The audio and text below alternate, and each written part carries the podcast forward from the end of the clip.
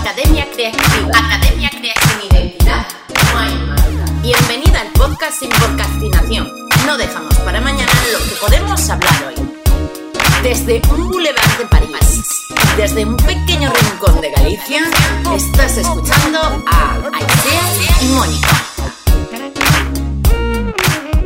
Hola, buenas, estamos por aquí en Academia Creativa. Yo soy Mónica. Yo soy Aisea. Y como no podía ser de otra forma, vamos a empezar con una entrevista un poco divertida para que nos conozcáis un poquito mejor. ¿Por qué no nos presentamos primero la una a la otra? Yo hablo un poquito de ti, que creo que ya te conozco bastante. Tú me presentas a mí y luego damos pie a unas preguntas un poquito más interesantes. Vale, voy a presentar a Isea de Pedro y ella es copywriter y eh, empezó como redactora de contenidos porque venía de estudiar en la universidad marketing pero a ella siempre le gustó la redacción, escribir y demás, y entonces fue encontrando en el copywriter, en el copywriting, perdón, un montón de, chispa, lo que a ella le gusta, ¿no? Eh, cómo comunicar, comunicar con, una identidad y con un sentido. Eh, todo esto le atrapó y desde que lo descubrió solo ha ido creciendo. Tiene experiencia con empresas como la primera, el primer banco móvil eh, N26 o Picar, eh, yo qué sé, empresas, la verdad que a mí siempre me impresionó porque yo estoy acostumbrada a trabajar con marcas, personales y pequeñitas, ¿no? Al final, pero ella, ella ha ido siempre a lo grande y la admiro muchísimo porque es súper, súper estructurada. O sea, ella eh, estructura su trabajo, su orden del día, como digo yo, es la que pone orden a todas las reuniones y pone los pies en la tierra siempre y a mí me hace mucha falta. Y sin más. Ay, me siento súper halagada con toda esta descripción que has hecho sobre mí en un segundo. bueno, eh, yo si tuviera que describir a Mónica, diría que es una mujer muy loca, muy, muy loca. O sea, que es como que genera ideas, eh, no sé, 24-7. Eh, um, Mónica lleva en el mundo del blogger como, o sea, en el mundo del blogging como, no sé cuántos años, 5, 6, 7, 8, muchísimos. Ha creado muchísimas páginas, webs eh, um, y tal. Ella en sí es diseñadora gráfica y diseñadora web, pero realmente lo hemos hablado un millón de veces que es muchísimo, muchísimo más que eso porque controla desde partes muy técnicas, de configuraciones, de programas y demás, hasta cosas como muy creativas, incluso rozando lo artístico, ¿no? Es una persona muy sensible, ¿no? De verdad, Mónica, que, um, pues eso, que, que le nacen cosas muy bonitas y que tiene una capacidad de crear que a mí desde el minuto uno me dejó como, no sé, muy, muy sorprendida. Eh, um, es una persona súper creativa, súper dinámica, súper directa también, digámoslo todo. Y, um, y, nada, eso es todo. Sí, somos, al final tenemos las dos un carácter muy, muy, muy definido, muy diferente y a la vez muy parecido, pero eso, que lo que dice todo el mundo y lo que sentimos nosotros es que hacemos un match ahí súper chulo. Exacto, exacto. Y ahora vamos al ajo, ahí sea. Vale, perfecto. Empiezo yo, ¿vale? Empiezo yo. Quiero, quiero hacerte estas preguntas. Ah. Bueno, Mónica, ¿cómo te organizas tú la semana? Si es que te la organizas. ya lo dice así porque ya sabe perfectamente que es que yo no me organizo para nada la semana. O sea, necesito a Isea para organizar mi semana. No, en mm. realidad no, no tengo una planificación, una forma de organizar mi semana. Más bien yo me organizo el día. Yo llega el día y digo, bueno, ¿qué voy a hacer hoy? Y aún así, lo de seguir ese, ese, ese esa organización que tenía planeada, pues a veces no se da. O sea que yo soy muy de improvisar y de priorizar en el día, en el momento. Eh, bueno, pregunta número dos. Eh, ¿Cómo han cambiado las cosas desde que trabajas conmigo? Uf, pues mira, la pregunta anterior ya me ha llevado a contestar parte de esta, porque al ser tan desorganizada o tan, eso, tan de día a día, pues no tenía yo pues planes a futuro como tal. A lo mejor tenían mi súper gran objetivo, pero objetivos pequeños de, decir, bueno, ¿qué voy a conseguir este mes? ¿O qué vamos a, en, qué vamos a trabajar en estos tres primeros meses? Pues era algo que yo nunca hacía.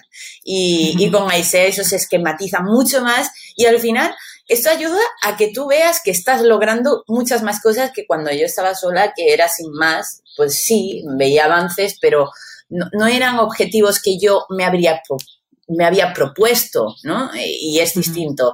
Con IC además, la calidad a la hora de, ofrecer calidad a mis, a mis clientas eh, se triplica, se cuatriplica, yo qué sé, es que es infinita.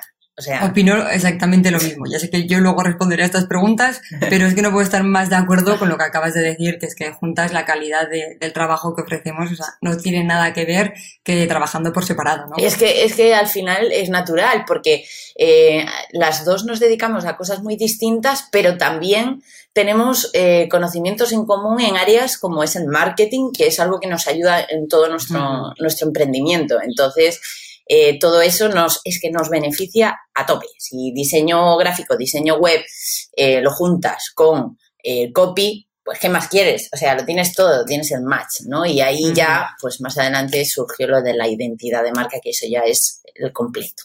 Pero vamos. La, joya de la corona. Sí. Vamos a seguir. Eso es. Bueno, ahora ya una pregunta con, con chicha de las que me gustan a mí. Eh, ¿Cuál es tu peor experiencia con un cliente? Bueno, em, a ver, podría decir que he tenido mi peor experiencia con un cliente, pero en realidad mm, la peor experiencia en mi emprendimiento no ha sido con un cliente, sino con una suma de clientes. Quiero decir, es una experiencia que se ha dado con varios clientes y que se repite un poco, porque en realidad yo no he tenido un cliente que diga, odio este cliente, o sea, no, no podría decir eso, o sea, no podría decir este tipo de cliente yo no lo quiero. Entonces, em, esa experiencia que me ha marcado en varias ocasiones, porque es raro que solo tengas uno, pues siempre hay malas experiencias de las que aprendes, de las que sacas conocimiento tú misma y para tu negocio en general, ¿no? Entonces, eh, la experiencia ha sido dar más de lo que, de lo acordado. Al final, que esto parece que, hay que hacerlo siempre. Sí, hay que hacerlo, hay que dar más de una, pero en realidad hay que marcar límites. Y, o si tú das más, dejar claro, estoy dando más porque yo quiero. Pero es que sí que he tenido clientes que a lo mejor no han sabido valorar esto y me ha dolido mucho y eso me ha quemado. No por el hecho de que estás trabajando de más, sino por el hecho de que no lo valoren. Porque si lo valoran, pues no me importa. Además, tú eres una persona súper pasional, que te flipa mogollón lo que haces y no te cuesta, o sea, siempre estás dispuesta a dar más, pero eso, o sea, ese reconocimiento, ¿no? También tiene que quedar en relieve. Sí, y de hecho es lo que más duele, o sea, ahí es, mi peor experiencia es esa, que no valoren lo que estás haciendo. Por eso es tan importante saber bien a quién te diriges y segmentar ese cliente ideal. Eh, um, bueno, siguiente pregunta. Esta también tiene chicha. ¿Las hiciste tú? ¿Cómo van a ser? ¿Con chicha? a ver, no sé si queríamos hacer un podcast que, al menos que fuera divertido, ¿no? bueno, ¿cuál es el, el, el mayor error que has cometido como emprendedora? Vale, pues muy al hilo de la pregunta anterior, o sea, no marcar esos límites, no hacerme valorar. Bueno, sí que puedo decir que uno de los mayores errores ha sido poner un precio demasiado bajo a mis servicios. O sea, eso sí que es algo que siempre comento. Eh, aunque sí que estoy, no me arrepiento de haber puesto, puesto precios más bajos cuando empecé y todo esto, porque era el precio que, con el que me sentía cómoda. Y hoy llego a un punto en el que me siento cómoda con lo que estoy vendiendo y a cuánto lo estoy vendiendo, pero sí que podría destacarlo como el, el mayor error, no, no llegar a valorar lo, que, lo justo de mi trabajo. Bueno, Mónica, siguiente pregunta. Eh, um, aparte de, los gastos de, tu día a día, ¿en qué gastas o inviertes tu dinero? Algo que disfruto mucho haciendo, gastar el dinero. ya somos dos. A ver, en realidad yo no soy una persona derrochadora para nada, pero cuando tengo dinero, lo gasto. O sea, si, si tengo un dinero para gastar, lo gasto. Soy así. Soy poco ahorradora. Soy previsora, pero no soy muy ahorradora. Eh, ¿En qué gasto mi dinero? Pues, por ejemplo, en comida ecológica. Eh, es algo en lo que invierto con ojos cerrados. Y en cosmética ecológica o natural también. No tiene por qué ser eco de toda mi cosmética, pero en gran parte lo es. Y eh, eso en la parte más personal, o sea, en eso me gusta, no, me, no, me, importa que cueste lo que sea, ¿no? Y también, pues, en, en la parte más de trabajo, pues, eh, en buenos aparatos electrónicos, buena calidad, eh, comodidad, incluso en la decoración de, de mi oficina, que invierto también tiempo y dinero porque me, gusta estar rodeada de cosas que me gustan. Y la ropa, pues la ropa es algo que me gusta mucho, pero soy muy particular, es muy raro que encuentre ropa que me gusta, entonces no soy de ir de compras un día y traerme 20 bolsas a casa, no. O sea, me encuentro un día algo que me gusta, no me importa cuánto cueste, me lo compro porque me gusta, es de calidad, se supone, y, y, me lo compro por, por piezas, por así decir. Pero no soy de irme de compras y gastar ahí dinero. Sí, qué bien te conozco, sabía todo lo que habías dicho. bueno, eh, ya última pregunta. ¿Qué te gustaría hacer antes de que acabe el 2019? Em, bueno, em, a nivel profesional, ¿no? Supongo. Vale. A nivel profesional, lo que me gustaría hacer antes de que acabe este año es poner en tierra todas las ideas que tenemos, que es algo imposible porque a cada semana se nos ocurren cosas nuevas, pero sí eso, eso que teníamos casi a primeros de año, más o menos, eh, que, al final eso se transforma, ¿no? Pero las ideas que teníamos para implementar esta academia creativa que ya se formó, eh, mm. todo esto, pues que se materialice mucho más. Bueno, no puedo decir más porque si no desvelaría muchas cosas. Ya, exacto. vale, ahora te toca a ti, ¿no? Adelante. Adelante. ¿Estás preparada? Vale. Sí, creo que sí. Eh, vale, ¿cómo organizas tú la semana? Ahí sea aquí, vamos a coger todos papel y boli. Sí, por favor. ¿Cómo organizo nuestra semana, creo yo? sí, eso es. Bueno, a mí llega el domingo y sí que me gusta descansar, ver series y tal cual, pero yo si un domingo no me organizo la semana que viene, estoy inquieta, estoy nerviosa, necesito organizarme, saber qué voy a hacer, a qué me voy a enfrentar la semana siguiente y eso. Yo tengo un Cronos, un Excel mm, bastante extenso en el que pongo los objetivos de, la semana. en plan, esta semana quiero terminarla con esto, esto y esto cerrado, o con esto y esto y esto ah, empezado. Y, luego pues me voy como poniendo días temáticos, ¿no? A mí es lo que me funciona. Eh, nada de multitasking, tú eres súper multitasking, tú puedes hacer 50 cosas a la vez. Es cierto. Yo no puedo, yo no puedo. Yo es que necesito coger una tarea y centrar toda mi energía y toda mi atención en ella y terminarla. No me gusta tener como 20.000 cosas abiertas o por terminar, sino que lunes esto terminado, cerrado. Vale, martes, otra cosa. Pues hay días que me los organizo solo para clientes y hacemos reuniones y demás, otros días solo para contenido, otros días como este de grabación y, em, y demás. Pero Sí que es cierto que hay, hay actividades que podemos desempeñar, o sea, yo en mi caso. Hay tareas que sí que puedo desempeñar en plan multitasking, multitasking, pero hay otras que no. O sea, hay otras que yo necesito enfocarme totalmente. Pero vamos, en general, yo soy multitasking total. Y me va bien, ¿eh? O sea, sí, sí, sí, tú puedes tener 50 frentes abiertos que ta, ta, ta, ta, y, lo solucionas todo. Y es plan, Mónica, te dejas dos horas sola y has hecho como 20.000 cosas.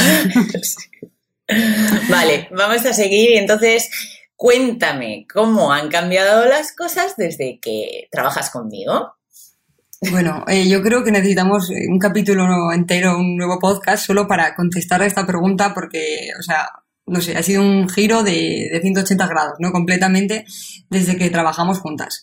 Eh, um, yo igual antes era como más permisiva, pues iba tirando, iba pues, con mis clientes, con mis cosas, con mis trabajos. De vez en cuando sí que decía, ay, mira, hoy me voy a pasar toda la tarde viendo series o voy a hacer tal. Ahora con Mónica, como tenemos tantas ideas, tantas cosas, tanto trabajo en la mesa, hasta el fin de semana intento adelantar el trabajo. Porque porque quiero, porque me apetece. Es como que, como que has traído un mogollón de, de vida a, a, este proyecto que hemos, que hemos, que estamos creando juntas. Y, um, y bueno, esto mismo, el grabar un podcast, jamás me lo hubiera imaginado, pero desde que estás tú aquí es en plan, ahí sea, vamos a hacer esto, ahí sea, vamos a grabar vídeos, ahí sea, vamos a lo que sea. Y es como, me has cambiado todo mi plan y toda mi, todo mi estilo de vida, todo mi estilo de, de emprender pero yo creo que, a- que, que a mejor, que a muchísimo mejor, que desde que estamos juntas, ya lo hemos dicho un millón de veces, hemos hecho un match perfecto y, um, y bueno, salimos Eh, de nuestra zona O de sea, eh, para que me quede claro, lo que te he beneficiado es en la toma de acción más rápida, quizás, porque tú eras un poco, tú eres un poco de parálisis por análisis o de Totalmente. y yo soy muy de mejor hecho que perfecto y esa frase como que te ha calado, ¿no? Sí, sí, sí, sí, completamente. Yo era en plan, eh, claro, tú proponías una idea y en plan, bueno, vamos a estructurarla, ¿no? Va- Vamos a hacer los planes y vamos a poner un timing y vamos a tal, y tú eres en plan, no, tía, vamos a grabar. Y en plan, ya, en plan, no, no estoy peinada, ¿vale? y, y bueno, Eso es. eso.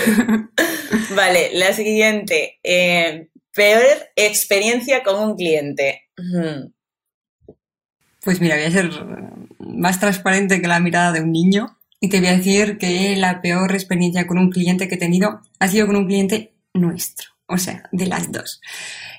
Y um, bueno, eh, no sé si te acordarás, no, voy a decir nombres ni nada porque eso ya no sé, me parece mal, pero tuvimos una auditoría con una persona y, y salieron cosas espléndidas y maravillosas, tres personas enfocadas a resolver un mismo problema wow, salieron ideas súper creativas, súper diferentes. eh, hasta yo tenía ganas de trabajar en esos proyectos de, nuestro cliente y, um, y pues eso, creamos como ese plan de acción, ¿no? esos pequeños pasos para seguir y, um, y al final de todo esto el cliente se durmió en los laureles o le dio prioridad a otras cosas y no ejecutó pues eh, todas esas ideas, todas esas acciones que habíamos planeado que dispararían su, su, proyecto, que es que lo teníamos claro, o sea, ni siquiera probar, ¿no? No se dio ese, el permiso de hacerlo.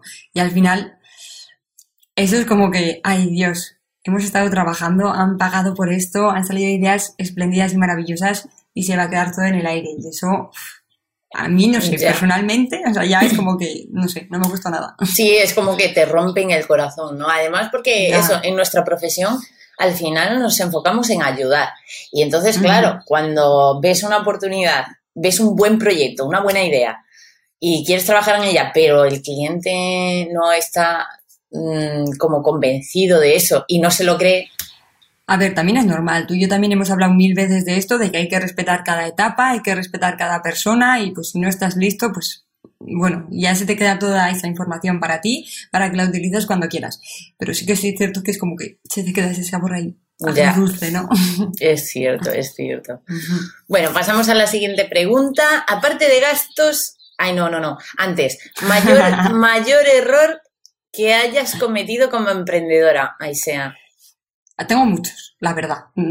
Muchos, muchos, muchos. Como emprendedora yo creo que todos cometemos errores, esto es sano, es natural, hay que hablar de estas cosas, pero el, el mayor error que he cometido y que hasta hace muy poquito tiempo no me había dado cuenta es el no invertir lo suficiente. Eh, siempre he invertido en páginas web tal cual, pero como que lo estrictamente necesario, ¿no? Como era emprendedora controlaba mucho mis gastos y pues eso, quería que fueran los mínimos posibles. Y fue cuando, cuando empezamos a trabajar juntas, que claro, tú siendo autónoma en España, eh, um, como que compensas el IVA, ¿no? De todas las cosas que, que inviertes en tu empresa, pues al final... Sí, se deducen, va- se pueden es. declarar y deducir. sí.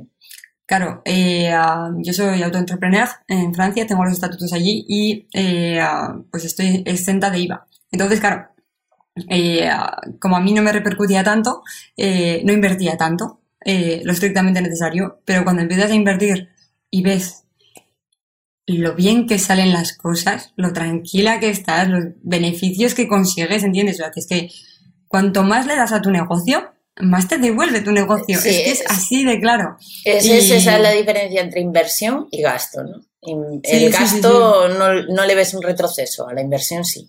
Exacto. Y, um, y bueno, a ver, también invertía, porque yo creo que esto de mi página web tal cual eh, era necesario, pero ya está, como que me conformaba con eso, ¿no? Quizás. Mm. Y, y ahora no, ahora todo lo contrario, estamos invirtiendo muchísimo más, estamos probando muchísimo más y, y la verdad es que, no sé, como que me ha gustado mucho. Y seamos totalmente sinceras, parte de las inversiones que hemos hecho no han salido tan bien como nos gustaría.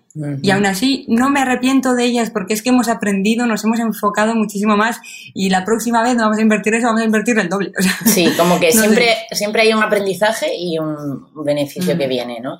Exacto. Está bien. Ahora sí, que quería yo llegar a esta pregunta.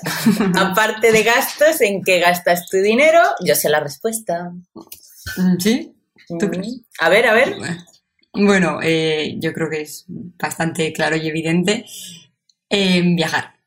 Eh, yo te lo juro que la, la mayoría de, la gran parte de, todo lo que gano se gasta en trenes, en aviones, eh, bueno, luego ya los viajes, pues eso, ah, de ir a, a, conocer otros países, es que, te lo juro, en transporte. El transporte para mí es algo que los fines de semana, road trip, que nos vamos de un lado para otro, y es como, ahorro, viajo, ahorro, viajo, ahorro, viajo. y así constantemente. Sí, pero mm. has hecho viajes muy interesantes. A Bali, a... cuéntanos, cuéntanos un poco. Estados Unidos, he estado ya un par de veces, en San Francisco, bueno, California, luego Europa, he estado en España, Portugal, Italia, Francia, Finlandia, Estonia, Luxemburgo, y alguno que me sale dejando, China, India, Tailandia, Bali, Singapur. Ya ves, ya ves. Sí, mm. como para gastarse el dinero ahí, hace falta, sí. Sí, sí, sí, pero a mí no sé, es algo como que me ayuda a crecer, a vivir y a todo. No podría estar más de, no sé, un mes o dos meses sin, sin moverme en el mismo sitio, en la misma ciudad, no puedo. Vale, y por último, ¿qué te gustaría hacer antes de que acabe este 2019? En lo profesional, ¿no? Dices. Sí. pues yo es que lo tengo clarísimo. Eh, iba también un poco relacionado con, con, la pregunta anterior y es coger un billete de avión a Galicia y darte un abrazo y conocernos en persona. de verdad, o sea, tengo muchísimas, muchísimas ganas. O sea, si ya estamos, no sé, como muy compenetradas a distancia, yo creo que una semana tú y yo juntas, trabajando codo con codo, Saltan eh, chispas ahí. Es que es un boom. O sea, después vamos a necesitar un par de semanas de vacaciones. Ya, ya, ya. Porque, Para digerirlo todo, ¿no? Porque pila con pila, cuidado. Ojo. Pues sí, ese también es un objetivo mío. Qué bonito. Mira que escapárseme eso. Pues sí, pues sí. Tiene, Estaba claro. Tiene que, tiene que ser, porque, bueno, aunque no lo sepáis, pues eso, no nos, no nos hemos visto en persona nunca. De momento. Increíble, increíble. Bueno, la relación es como si estuviéramos aquí al lado porque pasamos mucho tiempo todos los días juntas de esta forma, pero, pero lo que es un abrazo... Ya, y a mí lo que me fastidia también muchas veces es en plan, ay, no sé dónde he dejado mi goma de pelo, y tener aquí dos en plan, ay, toma, cógela. nos ha pasado tan simple como un montón de veces, un montón de veces nos ha pasado eso, en plan, ay, o yo estar comiendo una galleta y ahí dice, ay, qué envidia me estás dando, y yo, espera que te doy, o cualquier cosa. chorradas, porque son chorradas, pero sí. sí. pero sí. Bueno, y hasta aquí este podcast que creo que nos hemos enrollado un poquito, pero espero que os lo, hayáis pasado también como nosotras. Y nada, en el próximo capítulo vamos a hablar de rebaño digital, que está inspirado en un post de ISEA que es súper interesante y que no te puedes perder de verdad porque te va a hacer reflexionar muchísimo. Eh, bueno, ya para ir cerrando, deciros que, pues bueno, que ya que hemos abierto esta nueva ventanita al mundo, que si queréis que hablemos de algún tema en concreto, en específico, algo que os interese o tenéis más preguntas para hacernos a Mónica y a mí, podéis dejarlas en comentarios y las responderemos en próximos capítulos. Eso es, y también que si os pasáis por Academia Creativa, vais a encontrar un regalito al suscribiros de un pack visual, eh, de identidad visual para vuestro Instagram, ¿vale? Con dos plantillas Puzzle Fit totalmente gratis, obviamente. Y recordad, este podcast todos los lunes a las 7 de la mañana.